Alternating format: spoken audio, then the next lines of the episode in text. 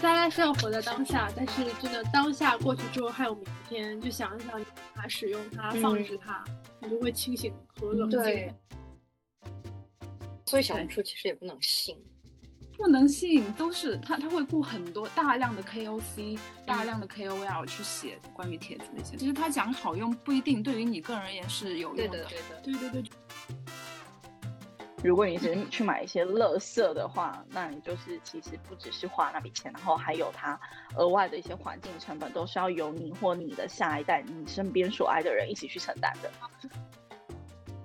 最最大的忠告就是你不要看到别人走什么路或者是干什么，你你你就对你自己走的路产生任何的疑惑，因为每个人的 case 都是不一样。大家好，我是宁宁子，我是露露，我是晨晨，我是佩奇。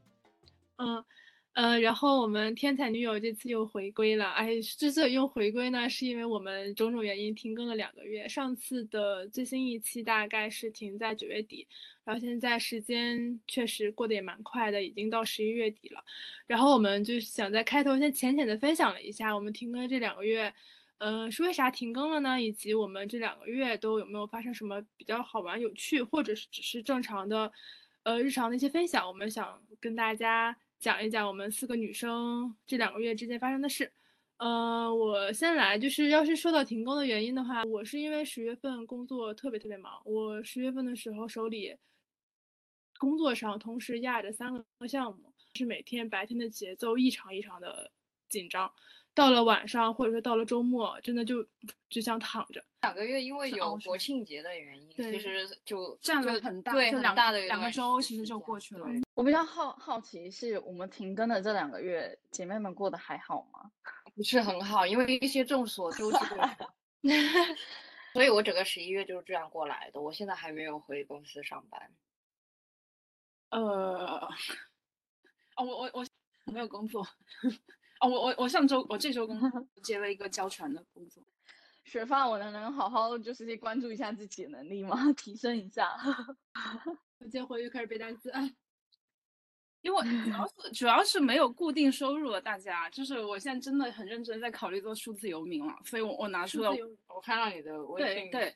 所以所以其实我有准备，就是想想去考一个就是笔译或者口译的证书。然后，然后就是比如说帮人家看看项目，或者是做一些专家访谈之类的。就我发现，其实他们给的钱也不少，好不好？就你不想坐班了，是不是？就现在没有好的机会，我不想再去消耗了。我们之前就是真的小公司，我觉得真的是一一种贫贱夫妻百事哀的一种本是小公司啊，小呀，我们我们双十一这么声势浩大，确实，但是这中间你知道就是。他他就是现在只有一个大单品在持续的跑，当然我不是这个核心项目组的人，我是做其他就是精品类的。OK，对，因为其实我不在杭州嘛，其实说问题，因为老板他人主要就 base 在杭州，他希望大家都去杭州跟他一起，因为杭州主要还是电商环境会更好。啊。然后我们整个上海项目组，我们其实就是我们市场产品部全员十个人都说 no，我们不去，就干脆大家都走吧，就是。你自己自自辞的还是自请辞的？请辞，请辞，给钱了，给钱了。我离职前一周，我还去美万去盯播到十一点钟，我真的醉了。他说：“你们你们把这个飞哥捧起飞了，那你大家不都……嗯，就但是我觉得会不会，嗯，把它看成一个赚取经验的话，搞不好成成之后可以自己。”创业，我我长期其实是有在考虑做这个事情的，但是现在，嗯，现现在做这个创业的好时候，现在经济下行，大家消费，对啊，低样收缩，哎，那我们就可以挪到我们是经济下行的情况下，我们双十一还有没有像 去年那样那么狂热呢？因为我听说好多人就是以前可能双十一花两万，然后这个双十一是花两千。嗯，但是今年双十一李佳琦直播间还是突破了几亿人，三三亿人卖的很好，还有那个给所有女生的 offer。但其实倩飞啊，又又说回来，他其实真的他在那个节目真的很讨喜，就确实他是一个很懂礼，对，很懂礼，然后他又很尊重对方在讲话的那种气。的一个女女生，我我我觉得我看完那个所有女生的 offer 的时候，我看到她的时候，我第一个对她的印象就是，哦，这个是这个人是在社交场合里面，这种公开社交场合里面，他会表现的很好的人，好让所有人都喜欢他。对对，确实，就这是一个很重要的 skill。其实我当什么 CEO 或者是要经常跟媒体讲话的这种高管，他平时的工作可能真的就是维护自己的形象，是对的。我们讲回消费，好，讲回消费。双十一 买对，讲回消费。双十一买了很多东西，我也买了很多。我买超多东西，我没买，我几乎没买。就是就是，其实是一个执念吧。首先，我先说一下，我第一个执念就是在一些就是众所周知的时期，我的我的加拿大鹅被消毒水毁掉了。哦。因为那个时候不是不是什么所有外卖又给你喷一波八四嘛，然后电梯里面又喷一波八四嘛。啊，然后就说加拿大鹅就被被这个这个毁掉了，所以我就在双十一的时候买了一件一模一样、同样 size 的加拿大鹅。我觉得疫情期间发生这样的事情的人还蛮多的，我好多同事就是很很很喜欢的衣服都被毁了。嗯，然后我又买了苹果手机，不过这个苹果手机在 Peggy 的，就是建议下买到了，是真的非常的香，就是京东发了七百块钱的券。然后，嗯，然后还再加九十九块买一个那个 A Plus 会员，它就会有一年的 Apple Care。啊哈，不错。对，苹果几？十四。哦，嗯，我我现在用着还还还还是觉得不错。然后，然后在 Peggy 的帮助下买到了 Apple One，买的是最基础的版本。然后我觉得就是因为我经常运动，然后。然后我还蛮喜欢脱离手机做一些事情的，所以我用手机这个计时啊，或者是记录我的运动啊，那还不错，而且可以收信息。心动了，可以考虑一下。对对对，真的可以考虑一下。就是，嗯，我是真的很推荐大家，就是，嗯，去买 Apple 的，因是因为，呃，他关心每一个人的生命。像是他现在最最新的啊，他就会，例如说血氧含量啊，因为那个时候有 COVID nineteen 嘛，然后现在也为了老人有一个防摔机制啊，然后还有今年新出的是为了有车祸发生的时候可以直接帮你就是就是叫救护车。很多人可能会觉得说，表其实是一个财富的象征，但是 Apple 并不是把 Apple Watch 当做一个财富的象征，它可能更多的是。我们想要以照顾人们的生命为初衷去设计的，嗯，推荐大家购买，很棒，很棒。而且我我一开始就是想买 Apple Watch，最最初衷只是想说我要有一个饰品，因为它的表带是可以换的嘛。所以我其实只只是抱着这样一个目的去买 Apple Watch，但是后面发现就是真香了，就是它其实很多功能就是真的真的很有用。呃，然后我还囤了两个东西，一个是北京环球的两晚酒店，然后还有一个就是在湖州有一个长颈鹿乐园，然后我又囤了两 两晚加两张门票，呃，再加再加两个早餐吧，才一千三，其实还蛮划算的。然后。为什么要囤旅游产品呢？我是觉得就是我买了一个期待，对的，对的。然后，然后，然后还有什么？就化妆品这些就一千一千多。但虽然听上去我买了很多东西，但我还蛮理性的，因为我不会因为李佳琦的直播间种草任何新的需求，我都是看准对这个需求，然后加上它减价了，对对对。对，然后就是像是以前的话，嗯，买美妆品会有一个很不好的习惯，就是呃，李佳琦他例如说他播什么，然后我觉得好像很便宜，我会在我没有使用过这个产品的状况下，因为它的诉说就大批量的购买。但我现在就学乖，因为李佳琦不是会事先的预告吗？然后他预告的时候，我会先直接去到这个品牌下面去买他那个很便宜十几块的试用品。先确认我可以买之后，然后我会再在双十一的时候再，不然你就会有一大堆买回来一大堆废品的几率会提高。尤其是双十一的话，它其实还是走量的，就是它不一定是价格有多便宜，但是它可能说我再送你一个正装。那如果你没有用过这个东西的话，就等于说你囤了很大量的，你都不知道适不适合你的产品。是的，嗯。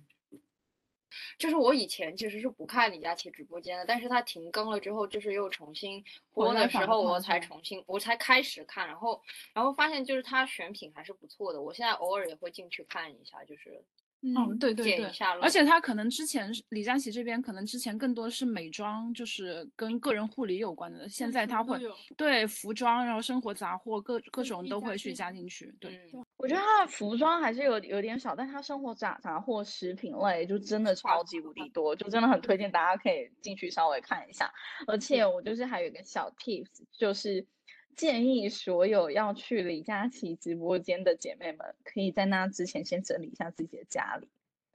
你就会发现，哎，有很多品你是不需要再买了。无论他什么十一月的时候做的最。最多的事情就是断舍离，就是为双十一做准备。我在想说，对，就是我要确保买的东西它是有地方放的，而且我没有重复买，我才会去买。太理智。对，没错，就是我我我也刚好就是啊十月的时候搬家，然后我搬家的时候我就整理出非常多的沐浴乳，然后什么洗发精，有的没的。我整理完了之后，我突然间默默的告诉我自己说。小佩金，你真的不需要再买这个类型的东西了，就 听这个东东这个东西，未来一年多你都用不完，你已经不需要再买，先把它用完再说。对对的，是，而且什么纸巾啊、卫生巾那些我都不会囤，不会囤，不会囤。就是假设你三千块租了一个二十平的房子，那它每一平就是每个月要一百五十块吧，那每天就是五块钱。那你那那你的卫生巾就是有没有可以给到你每天五块钱的这个便宜呢？应该它只是比平常买要便宜个五块钱吧。所以其实完全没有必要就是囤这些东西。你说到日用品什么的，我也是，我今天没有买什么洗护品，因为我也是整理一下我的梳妆台，我没有整理整个房间，我发现我大概有，唉，四种面膜，三种粉底。然后精华什么水乳什么的都已经可以再用到明年双十一了，所以我今年什么关于脸上的东西都没买。今年就是想提了一点，就是我其实花了的钱数是我过往几年双十一里面最多的一次，就是因为我大概给家里买了一个大件儿。就对于我而言，工作三年以来，终于想到能给家里买点什么真正值钱的东西了。我给爸妈买了个跑步机。然后最近爸妈用的还挺开心的，嗯，就这个事情我觉得是有意义的，因为我也是到了今年才有意识到，啊，呃，想着给父母买点什么真正他们需要的，或者是能够表达自己心意和能够帮助他们健康的东西。因为冬天很冷，我爸妈在北方，他们本来是有个不错的习惯，就是饭后去散步，但是冬天的时候，因为外面风很大，而且确实冷，他们就没有办法出去每天保持走路两三公里的一个习惯了。给他们配了一个带屏幕的那种走步机，所以他们可以边看剧然后边走路，就还蛮方便的。虽然我觉得这个走步机就是逃脱不了走步机或者跑步机的宿命，最后可能还是被我妈用来晾床单。但是至少他们收到礼物那一刻确实是开心的。嗯，对。然后除了这个以外，另外的一个大件儿，就是因为发现自己早些年做下的孽，就是那些年熬夜太多了，这个眼袋还真的是有点明显。我买了一个网红的什么，呃，小红笔，就是可以什么。EMS 什么东西的，还有什么双频可以去帮对一个仪器，一个眼部的美容仪，可以帮助你激活眼部的一些胶原再生。咱也不知道是不是智商税啊，就是或者要么就是帮助你眼买了就有用，对对对，都买了，对买都买了，对，买 心理上绝对有用。有的有的，我对最近感觉自己的眼睛明媚了很多呢。是我真的真的心理上有用，就是就是我最近买那个就是 A 醇涂涂颈纹的，我感觉我涂那几天是有变淡的，我没有涂的时候就 A 醇是真的有用，A 醇是好的好的被证实，但是要就就是坚持用，要坚持用。嗯嗯，我我刚刚消耗完了二零一九年双十一买的，一九年买的入今年是发素，恭喜你恭喜你，三年了。对，这种一般发素这么大一瓶，然后他一 买就是两瓶，就是 OK。对，而且这种一般它保质期要么三年，要么五年，嗯，就反正也也快临期了，不要囤。你想想，就是如果一九年你买的，它仓库有还没买，还没卖掉了，它现在也在临仓取清仓，可能也是非常非常低价的在销售的。对啊，嗯，对啊，我想到我个 A 醇，路德清的那个 A 醇的一个呃面霜。然后好像那个铝皮的是吗？对对对，那个还真的蛮好用的，我觉得又便宜又好用。对，又便宜又好用。但是双十一就是也是反呃回头印证一下双十一的低价，我我我真的好像是大概一百九十八买到了三支。嗯，对对的对的，我去年今年是一百九十九了，李佳琦直播间。对，Peggy，你有买什么吗？就就是其其实我买了我买了纸巾，刚刚姐妹们都 说没有买的，我买了纸巾。你家大，你家宽。对你家大，对你家大，而且你家大业大没有没。有没有没有家需要的。没有没有，我对就就是我跟各位姐妹说一下，就是我的纸巾每一次囤就是囤半年，我就是双十一买买个半年，然后六幺八再买个半年，所以就是我都会固固定囤好。对的，对。对，所以其实有计划的囤，如果你是有计划的囤的话，我觉得这个也不是一个错误的选择。然后，呃，然后我还买了，我跟你说，我真的只买了纸巾，基本上就没有再买一些其他的了。我今年双十一好像花很理性啊不，到一千吧，对，就很理性，非常非常少钱。很理性，很理性。对，呃，而且就而且就就是我觉得双十一前大家可能要给自己几个 to do list，第一个就就是要整理自己家里嘛，然后另外一个的话就是你要去看一些讨论理财啊的这种节目。我就刚好看到了一个哔哩哔哩上面的一个纪录片，然后他就是在帮忙解决就是每一个人的那个经济的问题，嗯，其中一个讨论的话题就就是说，我们这么努力工作到底是为了什么？其实就是为了财富自由嘛。那财富自由的定义是什么？就是你以后其实就是会有一笔 fuck you money，就就是老板叫你做做什么事情，你不想做的时候，你就直接拍桌子就就走人的那一种。对对对，所以就是他他就说他他有一个公式，然后那个公式算起来就是你每年至少要存下一半以上的薪水。那你差不多是可以在三十五到四十岁左右的时候，你可以有拥有财富自由。所以我就是把这个算下来之后，我就会算出我双十一我到底能够花多多少钱，所以我就会一直控制在我八局里面去做这样子的消费。所以今年今年很努力的克制自己。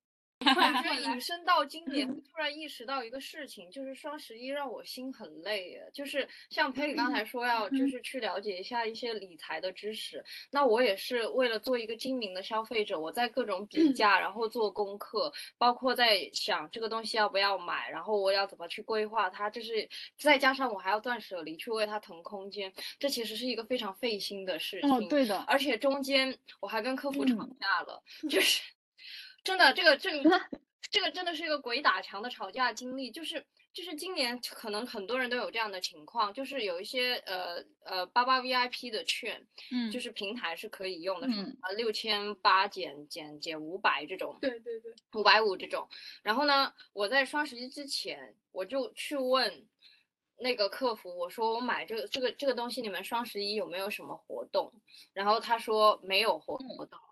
然后呢，我就把那个东西买下来了。结果过了几天呢，我就发现他八八 VIP 里面是可以六千八减五百五的，而且那个东西本来就已经是六千五的东西，呃，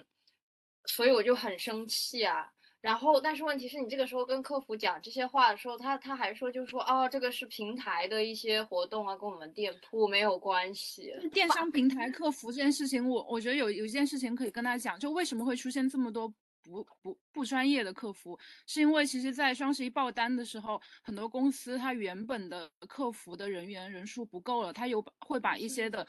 对，把一些工作外包给其他的外包公司，所以其实这些人并不了解他们现在在做什么活动，平台有什么活动，他只是在执行他的工作而已。我有一个朋友，前面卡掉，我有一个朋友，他也是买了一个脱毛仪，就也遇遇到了跟露露一样抓马鬼打墙的事件。他去买这个脱毛仪的时候，也是跟客服问，就问这个客服，你们这个脱毛仪会不会上李佳琦？上不上李佳琦，这是一个很大的事儿，对不对？我觉得再蠢的客服也不至于不知道啊。然后这个客服就跟他说，哦，我没有上李佳琦哦。然后我朋友就只是在这个旗舰店里正常的拍了这个订单，然后第二天就看到他们直播间上了李佳琦，然后。真的便宜了将近一半，便宜了百分之四十吧，有一千块了，我觉得。对，便宜了大概有一千块钱。然后他去找客服理论说：“你们这么大的 bug 都犯，这这这这合理吗？”然后，然后后面我没有完，而且他还把我就是之前跟客服就是理论那些鬼打墙的话复制粘贴，然后跟那个客服在理论。对，讲道理的话又跟这个客服讲了一遍。但是最抓嘛，呃，后来 surprise 的这个地方就是他后来在小红书上发现他自己被戳中了免单。哦，就把钱全退给他。对，是虽然自己这个脱毛仪其实可以免单了，就是但是前面那个气还有跟那个讲的理都白讲了，以及这个确实就是发生了一个工作 bug 呀。哇，好抓马啊！这个事情好精彩的故事啊，跌宕起伏。对这个品牌又爱又恨，真的。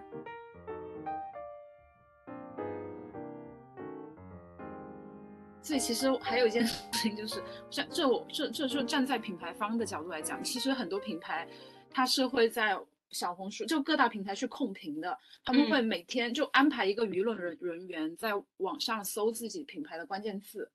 就如果有人在吐槽他们品牌的产品难用的话，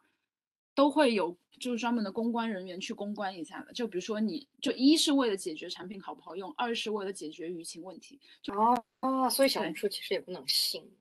不能信，都是他他会雇很多大量的 KOC、大量的 KOL 去写关于帖子的一些。其实他讲好用不一定对于你个人而言是有用的。对的，对的，对对对，就是我现在做了就这样的评价，就是可能这是一条真实的。消费者的一个反馈，而不是说可能他是被品牌方投放的一些种草达人做的广告。哎，我岔开一个话题，我真的觉得晨晨你可以就是以一个曾经是某知名电商品牌的产品研发人员，然后去评价每一个产品。我觉得会有小红书的人会会 follow 你。最近可能是因为我跟同事吐槽。特别多，然后小红书主页也给我推荐了很多这样那种，就是做了十年化妆品产品经理，让我来给你揭秘之类之类的。我但是，哦，对我我还我都想，因为我现在不是同时在看工作的的时候，也在看很多就其他生存方式跟生活方式嘛。因为其实我有考虑想去做音乐这种，但是我发现。做音乐还是太穷了，我我还是需要挣钱去养我的爱好，也有可能是我积累不够，我的水平还不够的原因。嗯，对，因为我现在已经有一种感觉，就是说我很喜欢这个公司的作品，我去成为了他的员工。嗯，但是当他变成你的工作之后，他有一部分是剥夺了你原来的一些快乐的。是的，嗯嗯，不要把你要从工作的角度去看整一个事情的话，就是真的会失去了很多快乐。嗯，我也想说，我也想分享一下我这两个月最大的一个变化，就是 get 的一个小的 promotion，呃，也做上了我之前想来这个公司时做的一些营销活动，就我可以去主导的去 lead 这个小的小组。然后去帮我们这个品牌去找一些 campaign 啊，不管是线下的 campaign 还是线上的整合营销，还是说去找一些业合作等等，我都可以去找。但是我我也是后知后觉才发现自己做上了当初想做的事情，但是真正做上了，发现就是它给我带来了一些加压力跟焦虑。你把自己想做的事情或当做成爱好或者做成职业的时候，确实最初的那种喜欢就有一点点变味，就是真的会，我现在就很薅着自己的头发去在想。我曾经想玩那些营销合作啊、营销创作，为什么现在就变成了不得不做的事情？然后我就在想，嗯，有一点点就被推着走的感觉，但是也还是目前的热爱还是没有消减，还是想做这个事情的。对，就是现就有什么想找一些品牌联名的，请联系我，就是我们是一个快消零食品牌。我觉得，我觉得就是还是要不忘初心嘛，就是当时你还是要多想一下，就是当初为什么是想要做这个事情。而且一你本身就热爱，然后二你现在不是在 lead the team 的话，你其实是有使命感的，就是这两个东西加持都在你身上的时候，其实可以可能会给你带来更大的动力的。嗯嗯，而且我单纯从一个打工仔打工仔的角角度去想这件事情，就是嗯。反正你如果多了一个职位，你的经验就会增加，而且这些这个经验是很很有价值的。那未来如果你要跳槽再再去其他地地方的话，那就那那你就对啊，就是会很很有很有 benefit 的嘛。纯粹以那个成为一个优质打工仔的角度看啊。嗯，我觉得我现在的格局可能就比较小一点。我现在的格局全部都都是哦，那我到底要怎么成为一个就是在市场上面被认可的一个优质的打工仔为为目标前进？这就是把自己当工具人了，就少了很多烦恼哎。对，就是我怎么把自己打磨成一个好用的工具？对，就不要掺杂太多感情。我觉得就就很多东西就豁然开朗了。就是对啊。啊，对，没错，就是我之前的时候，可能还是相对来说比较主观的，在去做一些事事情或做一些项目的时候，我是很容易会有负面情绪的。我现在基本上就没有，我现在基本上就是反正我拿钱我办事，然后我把事情办好。就资本家花钱买我们的时间，啊然后我们出卖一些精力，对 我们去为他办事，就是为了得到一点窝囊费，这这就不是有精神补，偿费。就窝囊费那个费费用的费，嗯你是上班就是为了挣的这个窝囊费的。嗯，对，而且我觉得这个策略是没有错的，因为我真的觉得我我稍后会会把那个我看的那个哔哩哔哩的那个纪录片，就是放放在那个节节目列表里面给大家去看。反正我看完了之后，我就觉得，嗯、如果我们已经认同我们的爱好其实很难拿来当一个谋谋生工具，但是谋生是一个必须做的一件事情的话，为什么我们不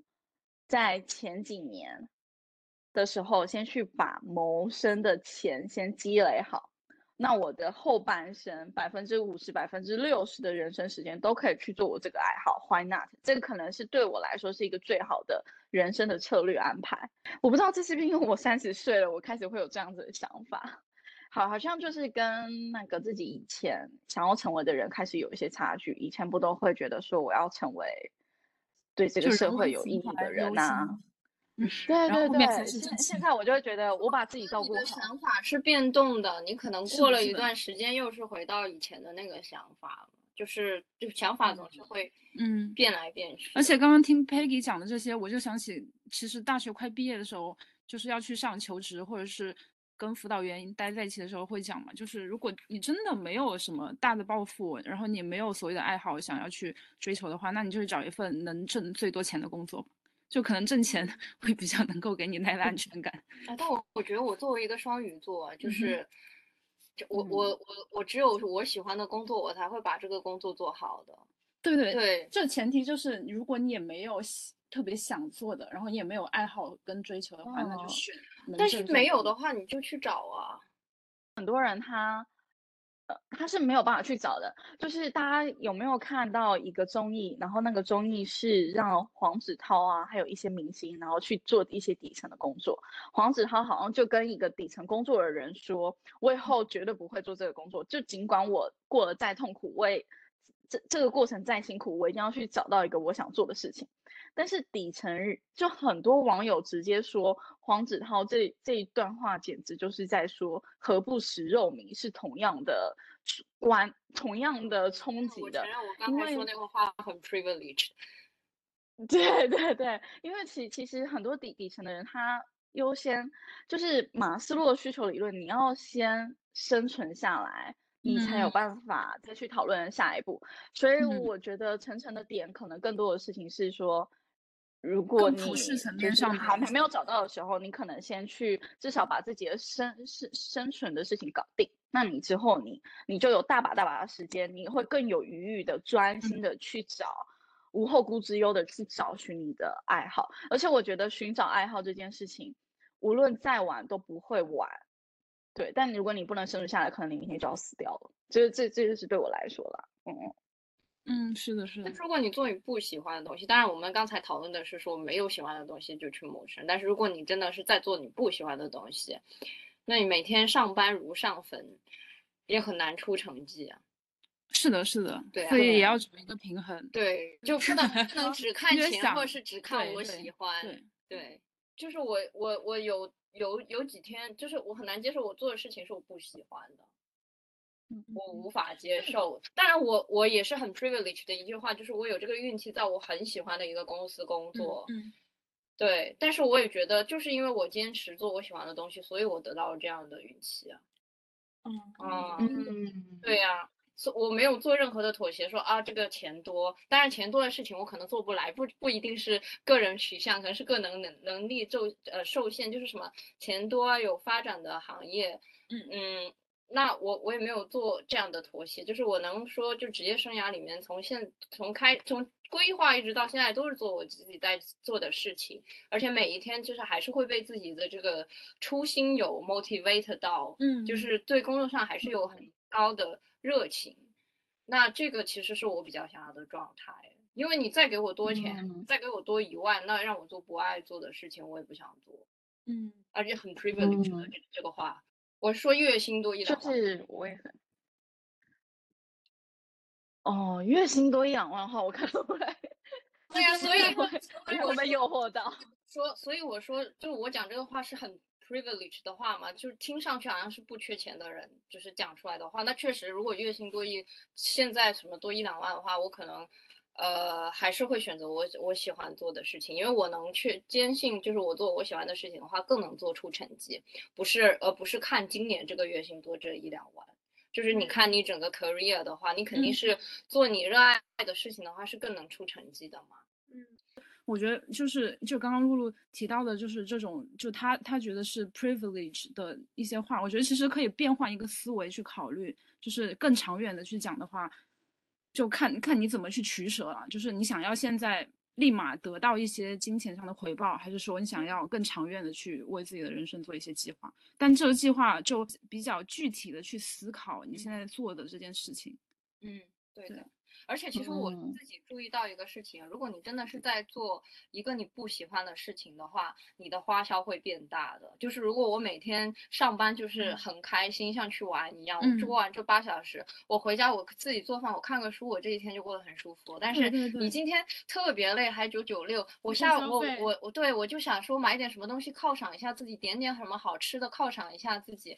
呃，让自己更舒服，去做个 SPA 犒赏自己，那你其实花的钱也是更多的。包括有时候你的压力大到你要去看心理咨询的话，那你这个费用不就是更高了吗？其实我我只是对啊，你我我其实有时候我在想，可能我存的钱比那些工资比我高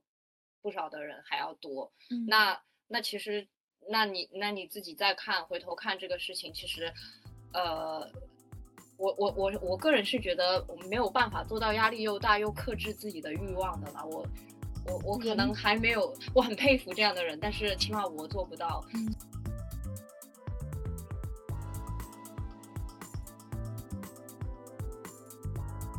最最大的忠告就是你不要看到别人走什么路或者是干什么，你你你就对你自己走的路产生任何的疑惑，因为每个人的 case 都是不一样的，就是他的他的他的 case 是不能放在你的身上的，所以建议大家少少刷一点小红书，少看一点社交媒体，少对比自己跟别人的一些焦焦虑。你有这个时间去搞钱不好吗？去去提高自己的能力不好吗？你一天到晚看着自己啊，别人买房了，别人工资是。多少？这个时间其实是非常浪费你的时间的，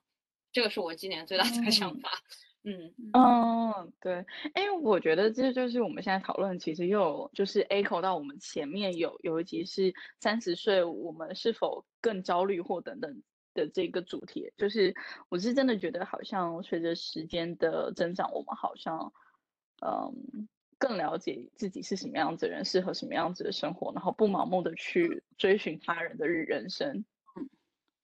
嗯，刚刚讲的这些就会让我想起那句话，就是其实年轻的时候，就很多人不是想想用好的名牌包，然后名牌的衣服嘛，就其实大家都在讲，就是 you are what you buy，就这这个说法，大家怎么看？消费主义对韭菜的洗脑。嗯哼。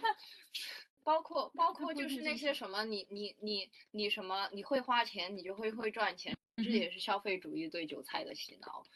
嗯哼，对的，真的。但但是我觉得 “you are what you buy” 这这句话对我来说，我的判定是，就是你不要去买那种一次性的低性价比的垃圾啊。嗯嗯，是不是？你应该是要去买一些。对你应该是要去买一些可以长期使用的东西，然后，嗯，可能在买的时候，其实你要知道，你买的不只是一个东西，还有它背后带来的一些影响。例如说，你现在如果去买一些环保材料的东东西，那你其实就是对地球的伤害没有那么重。如果你是去买一些垃圾的话，那你就是其实不只是花那笔钱，然后还有它额外的一些环境成本，都是要由你或你的下一代、你身边所爱的人一起去承担的。是这样的解读吗？我觉得可以有。我对这句话的解读是这个，对对对对，就有不同的解读。对我有另外一个解读，就是 “you are what you buy” 有可能是一个就是时尚行业或者快销行业 storytelling 的一个方式，就是你买的你买的东西就是展现你的 lifestyle 啊，你的社会地位啊，就是这是一个 storytelling 的方式。那我很想吐槽，就是今年有一个 trend 啊，时尚圈有一个 trend，我不知道是不是真的有这个 trend，就是说知识分子风。就是我不知 道小红书上面各位有没有刷到说呃穿成什么像知识分子一样什么知识分子风？那我其实有看到一些 B 站的时尚博主说，其实就是因为故事讲完了，他开始要讲这方面的故事，所以有一个知识分子风。我每一次都想看看到我都想说，知识分子的时间是用来看书的，而不是在这里就思考自己穿的像不像一个知识。对，所以，我我还是觉得这种 storytelling，因为因为我个人也是做跟 storytelling 很相关的一个工作，那其实也可以更客观的看一些这样的东西。就是有有时候为故事买单的话，就我当然希望消费者可以多做这个事情了，但是我个人的话就会更清醒的去看一个，看看这种就是这种话术了。嗯嗯是。其实，其实 you are what you buy，其实更多真的就是时尚圈，尤其是奢侈品，就是做出来讲讲的一，就是他他在做他营销故事的时候的一个方法论的一个东西。就是因为，就当你买一件就是很很昂贵的衣服，或者是这个季度新发的一一件时尚单品的时候，它其实可以成为你的一个社交资本或社交谈资。但是我我会不太，就是我个人其实现在不太同意，就是我我想再 echo 一下刚刚 Peggy 讲到的那一点，就是就是会更倾向于买，就是可能它质量更好一点，但是它可能价价格稍微高一点点的这些产品，实际上是会有一些组织，它是就是会有一些环保的协定的。然后在就是可能国内现在加入这个环保协定的公司的话会比较少，但是就如果它在这个环保协定里面的话，它可能用的塑料的材质是可降解的。我觉得如果我做品牌的话，它不仅仅是说它设计，还有它用的布料有多高昂，就如果他愿意在嗯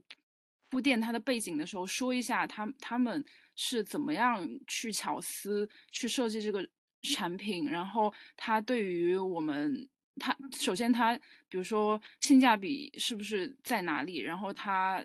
从哪这个产品从哪里来？它原原材料有什么样的故事？然后它对于我们接下来的生活，就甚至更接下来几代都是有益的一个背景的故事的话，我觉得我个人作为消费者，我是非常非常的 buy in 的。好像我们越来越容易为情怀买单，你们会觉得吗？嗯。怎么理解情怀呢？情怀是指你自己的喜好吗？你自己的一些，